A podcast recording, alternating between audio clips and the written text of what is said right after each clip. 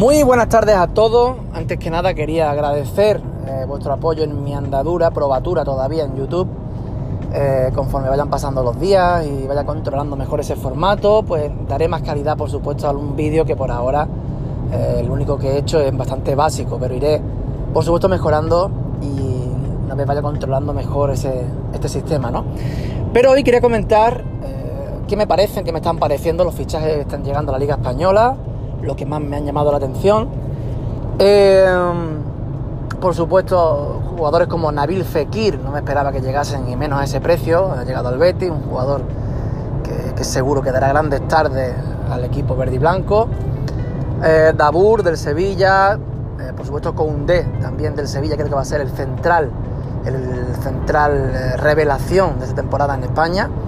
Ojo a ese central, no olvidéis el nombre, Koundé, velocísimo. Odegar, que viene cedido a la Real Sociedad. Eh, por supuesto, Maxi Gómez, que cambia Vigo por, por el Valencia me da que va, que va a resultar, eh, va a tener un gran rendimiento. Eh, Monito Vargas, que llega al español, ojo ese jugador, es un auténtico cuchillo.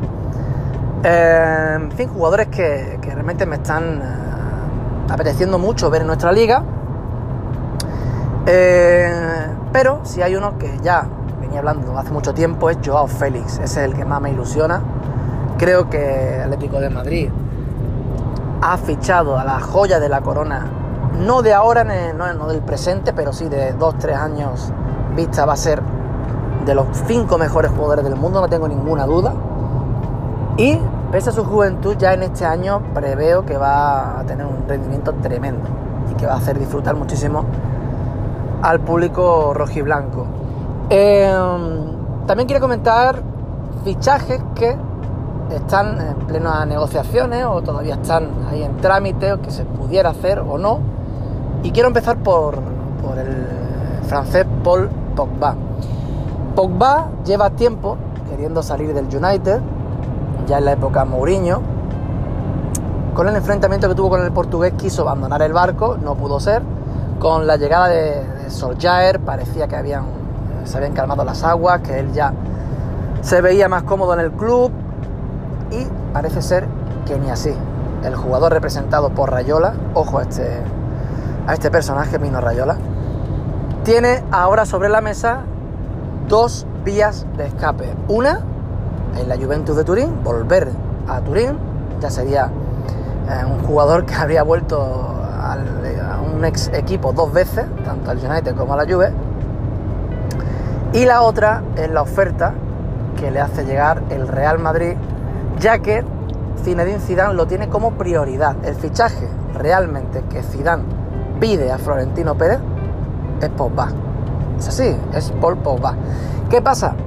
Que el día 8, esta misma semana, se acaba el plazo para poder fichar los equipos de la Premier League para poder tener su refuerzo. Se acaba ese plazo, por lo tanto, si de aquí al 8, fíjense lo que queda, horas, 48 horas, no se cierra el fichaje de Pogba por el Madrid, prácticamente es un imposible que suelte al jugador el United sin poder fichar pues a un Milinkovic Savic, a un, eh, del Leverkusen o algo por el estilo para poder eh, relevar al francés. ¿Qué le daría Paul Pogba al Madrid? Hombre, evidentemente es un jugador eh, con unas condiciones físicas y técnicas tremendas, es un jugador llamativo en todos los aspectos de la palabra, muy mediático, fuera del campo y dentro del campo con zancada, con buen disparo, con una técnica muy vistosa, con potencia, en fin, es un jugador con una serie de cualidades que a todos le entra por el ojo, ¿no? ¿Qué tiene de negativo? Que es un jugador jerárquico. Es un jugador que juega por y para él especialmente. No es un jugador eh, que, se, que imponga, digamos, el criterio colectivo al personal o al individual.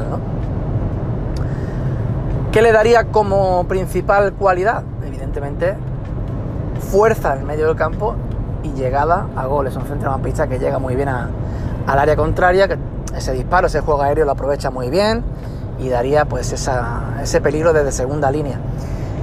Ocurre que además de Paul Pogba suena incluso últimamente con más fuerza en los últimos, últimos días, Donny Van Beek. Y se habla de que el fichaje de Donny Van Beek, jugador del Ajax, holandés, no implicaría descartar a Pogba, cosa que a mí me extraña bastante porque no siendo jugadores muy parecidos, no son jugadores similares, sí son jugadores que tienen como cualidad principal la llegada a gol. Eh, ambos te pueden defender bien, cuando quieres, sobre todo Pogba. Eh, te hacen una buena presión, te, tienen buena, buena eh, predisposición para el juego colectivo, Van me refiero, pero a la hora de la verdad son dos jugadores que necesitan estar cerca del área para realmente dar ese plus que son los goles que aportan un equipo, ¿no? Y me extraña muchísimo que lleguen los dos. Máxime cuando han soltado jugadores como Ceballos, que para mí tenía cabida perfectamente en esta plantilla, ¿no? El propio James, si lo dejasen, verían pues que James también tiene una llegada a gol brutal. Parece ser que siguen sin contar con él y que está buscando la salida a última hora pues a un Nápoles o al propio Atlético de Madrid todavía. Siguen sin contar con, el colombiano. La llegada de Van Beek y si llegase Pogba, pues ya dejaría al colombiano James total y absolutamente sin sitio en el, en el plantel eh, madridista, ¿no?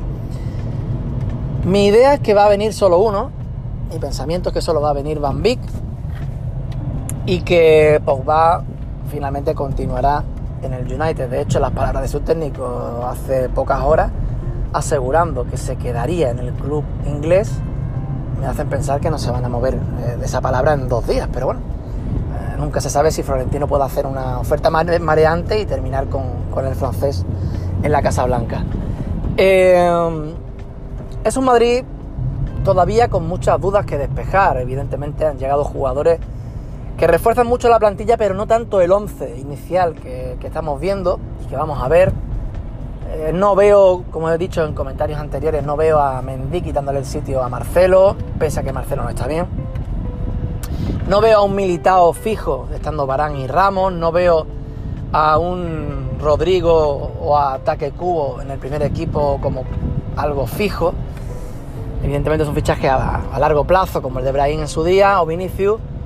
Eh, y tampoco veo a Jovic quitándole ni mucho menos el sitio a Karim Benzema.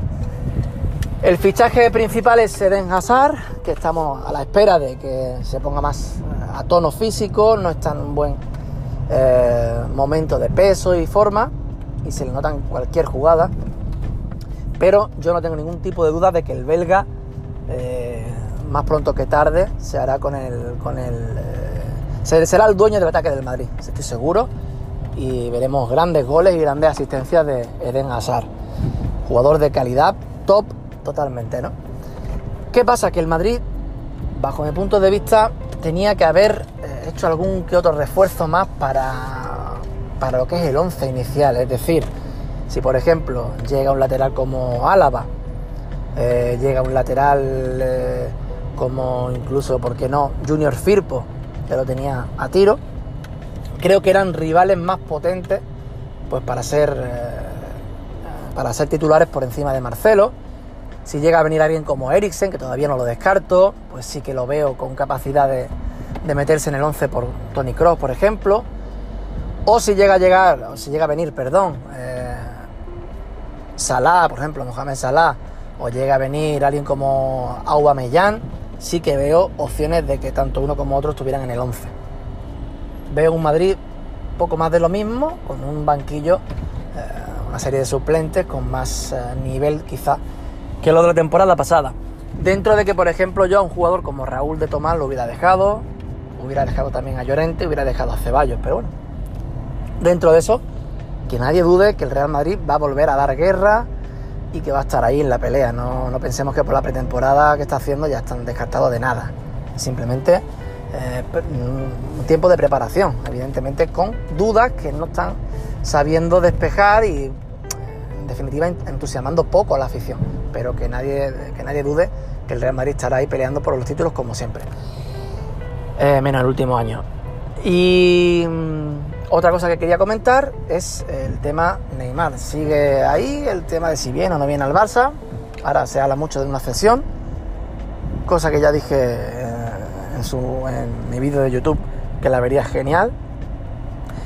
Tanto para que Coutinho vaya al París como para que el Barça fichase a, a Neymar.